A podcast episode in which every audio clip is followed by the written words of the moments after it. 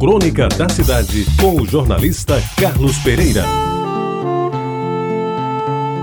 Amigos ouvintes da Ratabajara, hoje lhes falo sobre a menina, a bola e o bonde. O fato ocorreu nos anos 40, tempo em que os bondes da empresa de tração Luz e Força, ETLF, transportavam quase todos os passageiros da cidade, ressalvo alguns que tinham automóvel, muito raros, e os que podiam pagar um carro de praça, nome que se dava aos táxis de hoje.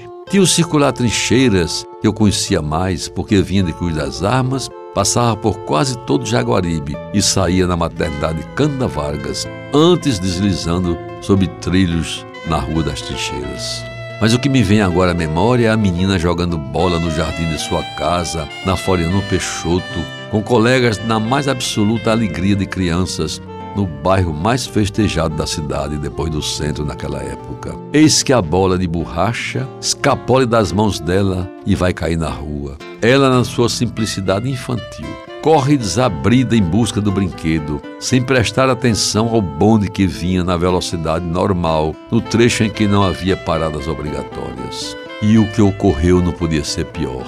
Tropeçando, ela cai sobre os trilhos no momento em que o elétrico avançava e os seus braços ficam à mercê das rodas do bonde, cujo motorneiro não teve a mínima chance de frear o equipamento rodante. A cena chocante Ainda hoje revive na minha memória, eu que morava pertinho e para o local acorri, como quase todo mundo de Jaguaribe.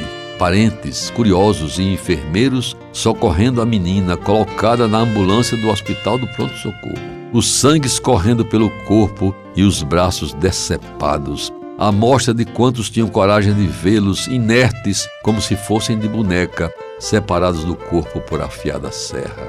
Meus amigos, era o cair de uma tarde de sol, numa rua da mais movimentada do bairro, em que a alegria da criançada se transformou numa choradeira geral. Adultos e meninos, conhecidos ou até desconhecidos, derramavam lágrimas sinceras e tentavam a todo custo consolar a família da inditosa menina, de cuja saúde quase todos duvidavam se poderia sobreviver a tão lamentável e gravíssimo acidente.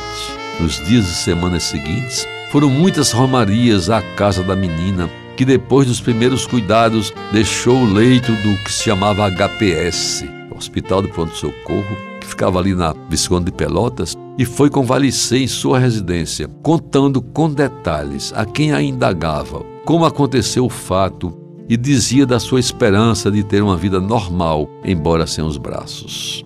Pois bem, meus amigos, o resto desta história, João Pessoa, por inteiro, veio a saber nos anos seguintes. A menina, cujo nome não guardo, voltou a frequentar a escola onde estudava e aos poucos foi aprendendo a fazer com os pés o que antes realizava com as mãos. Cresceu, virou mulher, uma bela mulher, diga-se de passagem. Se casou, teve filhos e virou um exemplo de força, de tenacidade, de determinação e de coragem. Enfrentou com orgulho Primeiro o preconceito de alguns, depois a estranheza de outros que pareciam não acreditar que uma pessoa pudesse se pentear os cabelos, escovar os dentes e ensinar os filhos a estudar, usando somente e simplesmente os pés. Até porque naquela época não se falava por aqui em próteses como existe nos dias de hoje.